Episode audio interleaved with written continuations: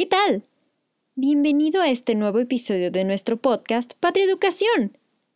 Para este día, te queremos presentar una leyenda donde la curiosidad se convierte en muy mala consejera.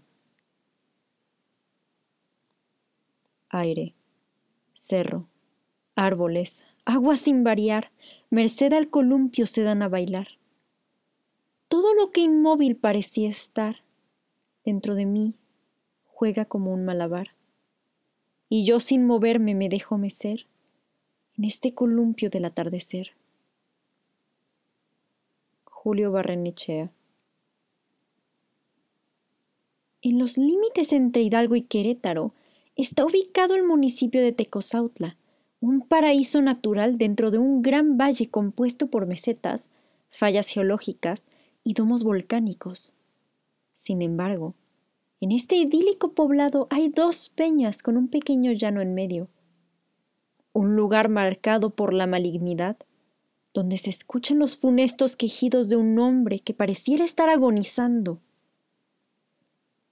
Muchos años atrás, dos jóvenes paseaban por ahí, haciendo caso omiso de los relatos terribles que hablaban sobre ese sitio cuando, de pronto, advirtieron la presencia de alguien que parecía estarse columpiando a lo lejos en una cuerda engañosamente sostenida de la punta de las dos peñas. Llenos de curiosidad, se aproximaron y se encontraron con un hombre tan delgado que daba la impresión de que su piel y su grisácea tez se hubiesen fundido con sus huesos. La inquietante visión solo aumentó la curiosidad de los jóvenes y se acercaron aún más, descubriendo asombrados cada vez que el esquelético hombre se columpiaba. Salía de su boca un sonido que daba escalofrío, una combinación entre un grito y un graznido.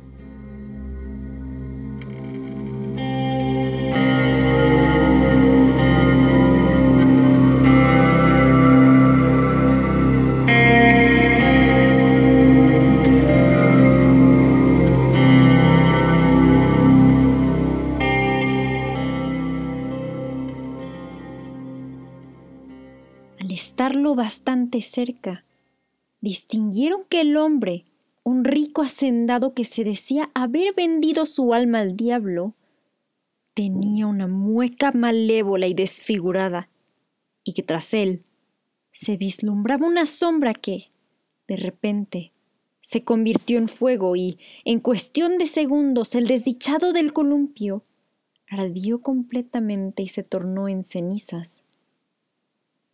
Con el corazón desbocado, los jóvenes salieron corriendo presas del pánico, buscando escapar de ahí lo más pronto posible.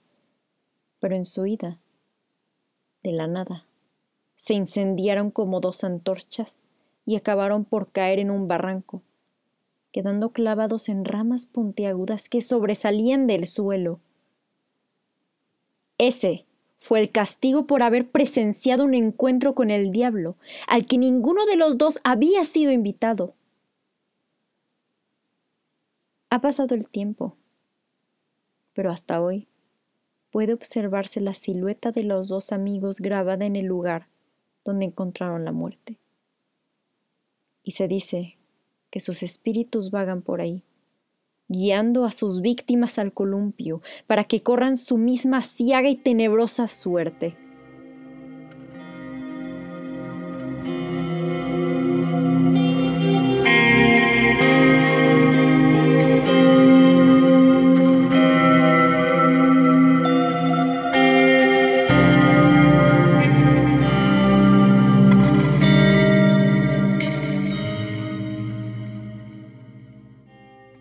¿Qué opinas?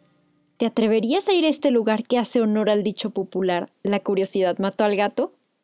Gracias por acompañarnos en este episodio preparado especialmente para ti por Patria Educación. Síguenos y no te pierdas nuestro próximo podcast.